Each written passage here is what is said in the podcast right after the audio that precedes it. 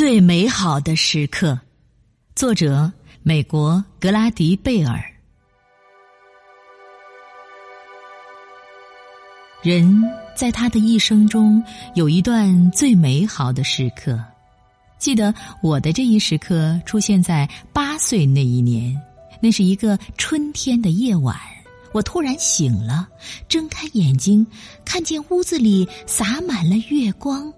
四周静悄悄的，一点声音也没有。温暖的空气里充满了梨花和忍冬树丛发出的清香。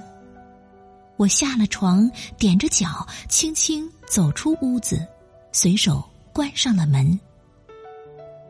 母亲正坐在门廊的石阶上，她抬起头看见了我，笑了笑。一只手拉我挨着他坐下，另一只手就是把我揽在怀里。整个乡村万籁俱寂，临近的屋子都熄了灯，月光是那么明亮。远处大约一英里外的那片树林，黑压压的呈现在眼前。那只看门狗在草坪上向我们跑来。舒服的躺在我们脚下，伸展了一下身子，把头枕在母亲外衣的下襟。我们就这样待了很久，谁都不出声。然而，在那片黑压压的树林里，却并不那么宁静。野兔子和小松鼠、负鼠和金花鼠，它们都在那儿奔跳欢笑。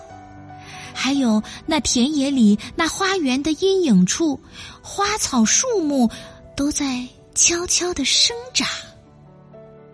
那些红的桃花、白的梨花，很快就会飘散零落，留下的将是初结的果实。那些野李子树也会长出滚圆的，像一盏盏灯笼似的野李子。野李子又酸又甜，都是因为太阳烤制的，风雨吹打的。还有那青青的瓜藤，绽开着南瓜似的花朵，花朵里满是蜜糖，等待着早晨蜜蜂的来临。但是过不了多久，你看见的将是一个个甜瓜，而不再是这些花朵了。在这无边无际的宁静中，生命这种神秘的东西，它既摸不着，也看不见，只有大自然那无所不能、温柔可爱的手在抚弄着它，正在活动着，它在生长，它在壮大。一个八岁的孩子当然不会想的那么多，也许他还不知道自己正沉浸在这无边无际的宁静中。不过，当他看见一颗星星挂在雪松的树梢上时，他也被迷住了；当他听见一只模仿鸟在月光下婉转啼鸣时，他心里有一种说不出的高兴。当他的手触到母亲的手臂时，他感到自己是那么安全，那么舒坦。生命在活动，地球在旋转，江河在奔流。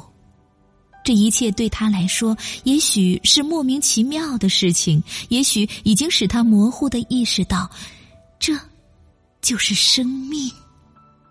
这就是最美好的时刻。